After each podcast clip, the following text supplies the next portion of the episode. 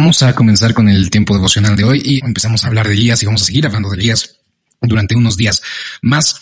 Y yo te voy a pedir que me acompañes, por favor, al libro de Segunda de Reyes. Vamos al capítulo 3 directamente. Vamos a leer algunos versículos salteados. Vamos a leer primero del 1 al 3 y luego nos vamos a ir al 10 y 11. Entonces, Segunda de Reyes 3, 1.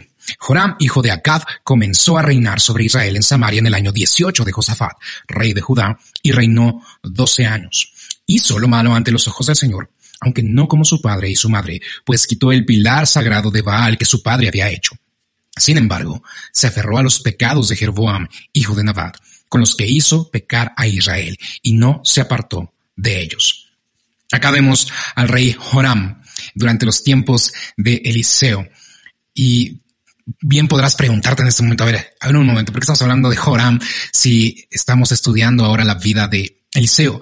Es, es simple y sencillo, porque la vida de Eliseo, si bien eh, es una vida interesante que, podemos estudiar y ahondar más, es muy directa, muy straightforward, muy clara en cómo vivía. Aceptó el llamado de Dios, decidió vivir bajo los principios de Dios en santidad y en justicia y hacer su labor. Punto y final. Pero lo que sucede durante el tiempo en que Eliseo vivió y, y, con las personas que convivió nos enseña también, nos trae una gran enseñanza. Y quiero que veamos hoy justo la vida de Joram, que en un momento va a, a tener una interacción con, con Eliseo ahí medio interesante, pero va.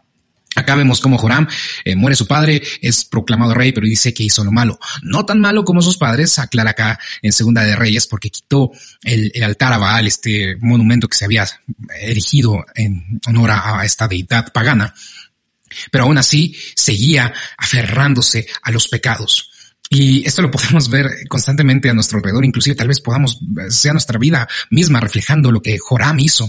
De no somos tan malos como nuestros padres que a lo mejor no conocieron a Dios, pero seguimos aferrándonos al pecado y a la carne y a lo que nosotros queremos, porque ya no somos tan malos, porque ya no somos idólatras. Eh, bueno, entre comillas lo voy a dejar en lo de no ser idólatras, porque a lo mejor ya no adoramos santos o ya no ah, hacemos ritos de brujería y cosas así, pero ah, tal vez somos idólatras en otras cosas, porque recuerda que ser idólatra es amar cualquier cosa o cualquier persona o lo que sea más que a Dios. Entonces podríamos ser idólatras en otras cuestiones, en otras circunstancias. Pero no vamos a ahondar en eso. Eh, a veces nuestra vida puede parecer que no es tan mala. Y esto yo lo he escuchado mucho de mis papás cuando hay personas que dicen es que yo, yo estoy haciendo las cosas bien y, estoy viviendo eh, en justicia y soy una buena persona y me estoy esforzando para vivir en justicia y así, y mi vida va bien. Y normalmente les preguntan, bueno, ¿va bien o está bien bajo qué parámetros? Estás comparando tu vida con la de tu vecino, estás eh, eh, comparando tu vida con la de tu hermano, la de tus papás, con la de quién.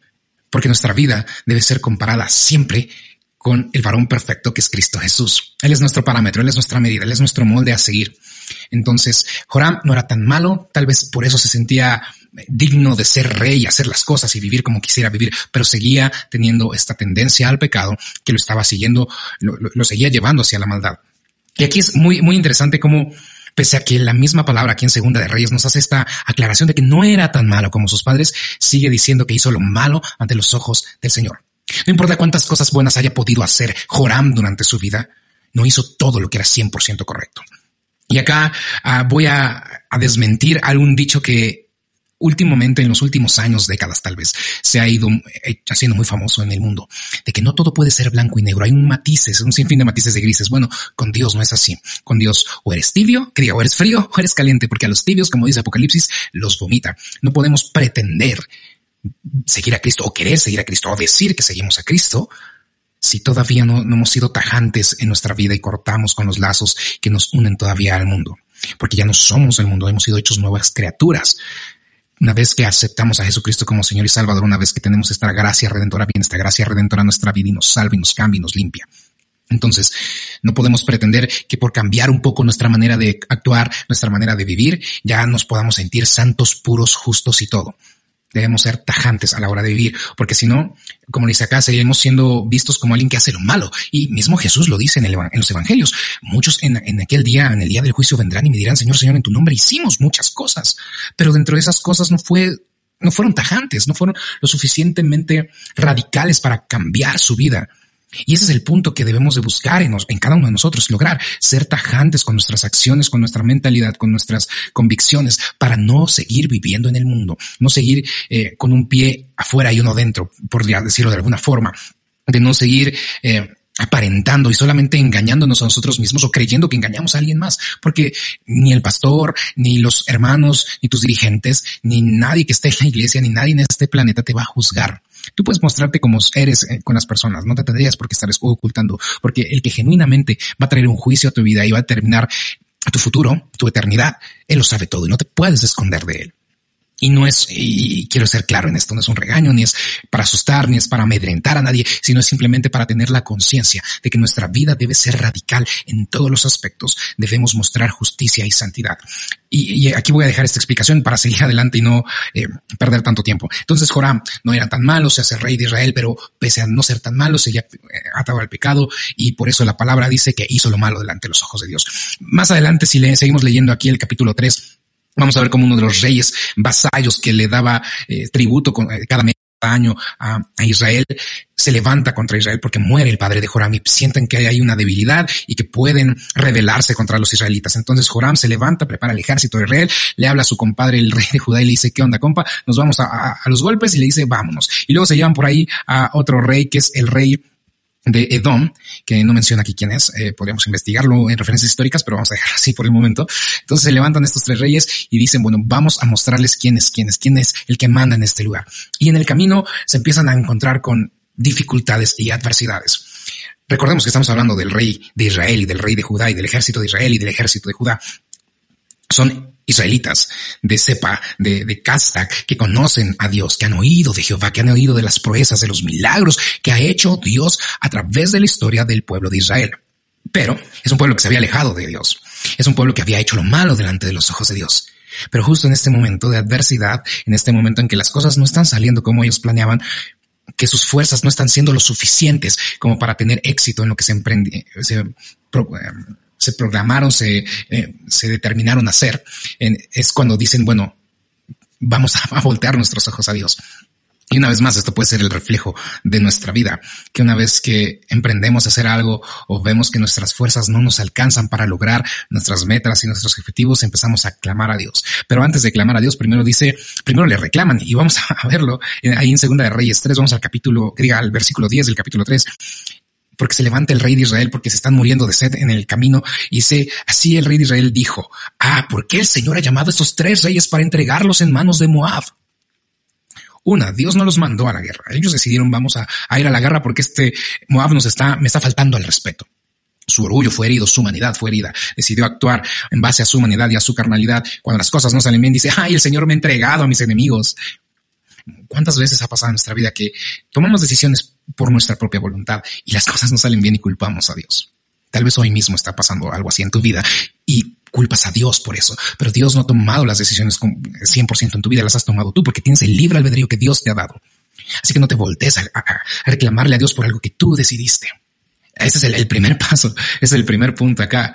Bueno, no es el primer punto, es el segundo punto. El primero es ser tajantes con nuestra vida y con nuestro cambio. El segundo punto es no pretendamos echarle la culpa a Dios o reclamarle a Dios por decisiones que hemos tomado nosotros. Cuando ya vivamos 100% eh, guiados por Dios y sabiendo que nuestras decisiones ya no van de nuestra mano, sino como dice Pablo, ya no vivimos nosotros, sino vive Cristo. Nosotros ahí ya ni siquiera le vamos a reclamar a Dios cuando pasemos cosas malas, porque vamos a entender genuinamente que su voluntad es buena, agradable y perfecta. Y es ahí una cosa muy rara de, de causa y consecuencia que sucede cuando en verdad comenzamos a vivir bajo los lineamientos, principios y enseñanzas de Dios. Entonces, regresamos acá con, con, el rey Joram. Le reclama a Dios, Dios, ¿por qué me estás entregando a mis enemigos? Y luego en el versículo 11, el rey de Judá, Josafat, dice, ¿no hay aquí un profeta del Señor para que consultemos al Señor por medio de él? O sea, primero ya habían decidido, ya habían determinado, vieron que no les estaba saliendo las cosas como, como planeaban y dice, bueno, en lugar de reclamarle a Dios, mejor vamos a buscar a Dios, vamos a ver qué nos puede solucionar, porque ya vimos que nuestra fuerza, nuestra voluntad, nuestra potencia que creíamos que era suficiente para ir y conquistar, no ha sido suficiente. Y, se levanta y dice, bueno, busquemos a un profeta. Y aquí es cuando uno de los siervos del rey de Israel, continuando ahí en el versículo 11 del capítulo 3 de Segunda de Reyes, le dice, aquí está Eliseo, hijo de Safat, el que vertía aguas en las manos de Elías. Y para resumirte la historia, van a buscar a Elías. Eh, Elías les dice, bueno, ¿qué hacen acá? ¿Por qué vienen a buscarme? Porque él conocía las intenciones de sus corazones y no solo, no porque fuera vidente o algo así, sino porque el mismo Jesús nos lo enseñó. Por sus frutos los conoceréis. Los frutos de estos reyes, de estos hombres, no eran frutos de gracia, no eran frutos de misericordia, no eran frutos divinos, por llamarlos de alguna forma, no eran frutos que mostraran su amor y dedicación y entrega a Dios. Y primero los confronta, ellos le, dicen, externan todo su, su pesar, su sentir y Dios habla a través eh, de, de, Eliseo y pide que hagan zanjas, que él va a llenar y no solamente que Dios conde a los enemigos de Moab y los entregue en las manos de Israel. Por gracia, por misericordia, simple gracia y misericordia que él ya había prometido a Abraham, desde Abraham, bendición a su pueblo, que Israel iba a ser su pueblo y que los iba a cuidar. Y pese a que ellos estaban lejos de él y no estaban cumpliendo los estatutos, no estaban viviendo de la forma que tenían que vivir, él iba a seguir siendo su, Dios, él iba a seguir siendo su Señor y los iba a guardar sin importar que fueran. Y vemos cómo la gracia y misericordia de Dios y el cumplimiento con su propio pacto y su propia palabra lleva a que Dios guarde a Israel, pese a que se alejan y se acercan de él, pese a que van y vienen y tienen esta relación tan, eh, no, quisiera decir tormentosa, pero tan, eh, tan poco constante con Dios. Pese a todo, Dios es fiel. Pese a todo el amor de Dios se muestra, pese a todo la gracia de Dios se muestra. Pero el propósito o lo ideal para nuestra vida no es que vivamos por la misericordia de Dios. No es que, vivamos, y perdón que lo diga así, espero no ofender a nadie, pero no es de que vivamos de las migajas de lo que Dios tiene para nosotros, sino que genuinamente tomemos conciencia que ya no somos más humanos pecadores, personas pecadoras, sino ya somos hijos del gran yo soy, del Dios Todopoderoso que hemos pasado de las tinieblas a la luz y que nuestra vida debe ser totalmente distinta. Y la decisión y la determinación de que eso suceda está en cada uno de nosotros. Queremos ser como Joram, que simplemente porque no es tan malo como los demás, ya siente que está haciendo el bien. O queremos ser como esos Eliseos, que cortan de tajo con todo, lo vimos en, en, el primer día, que queman sus naves, como dicen coloquialmente, para no volver atrás, para olvidarse del pasado, para olvidarse de la vida carnal y seguir a Dios, pese a que no es la vida más fácil, ni tal vez la más lujosa o la más llamativa, pero es la vida correcta. ¿Quién quieres ser tú hoy? Eso es tu determinación totalmente y es la, la reflexión que te invito el día de hoy. ¿Quién quieres ser tú, Joram o Eliseo? Pero para ser un Eliseo necesitamos cortar de tajo todo lo que nos mantiene atados al pasado. Tenemos que confrontarnos a nosotros mismos para en verdad darnos cuenta qué es lo que sigue fallando en nuestra vida y no se lo hemos podido entregar a Dios. Y con esto vamos a terminar y vamos a orar para concluir el día de hoy. Señor Padre bendito, damos muchas gracias por ese amor infinito y misericordia incomparable que muestras a nuestra vida día tras día. Gracias Dios porque eres fiel, Señor, aun cuando nosotros somos infieles.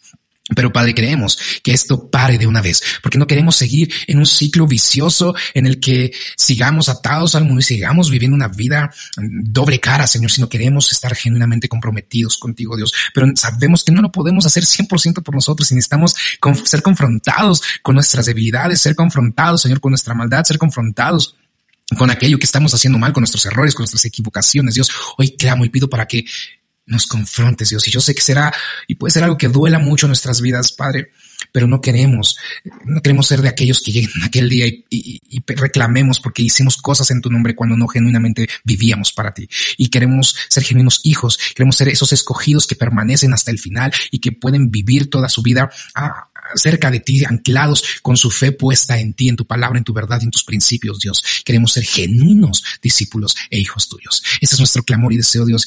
Y si para eso tenemos que ser confrontados, tenemos que ser, Señor, como, como esa vasija eh, que hace el alfarero destruida para volver a tomar forma y la forma correcta, Dios, que así sea, Dios, porque queremos, ante todo, sobre todo, estar bien contigo, vivir para ti, vivir en santidad, en justicia, siguiendo los pasos de nuestro Salvador glorioso. Y todo esto te lo pedimos en el nombre que es sobre todo nombre, el nombre de tu amado Cristo Jesús. Amén, amén y amén.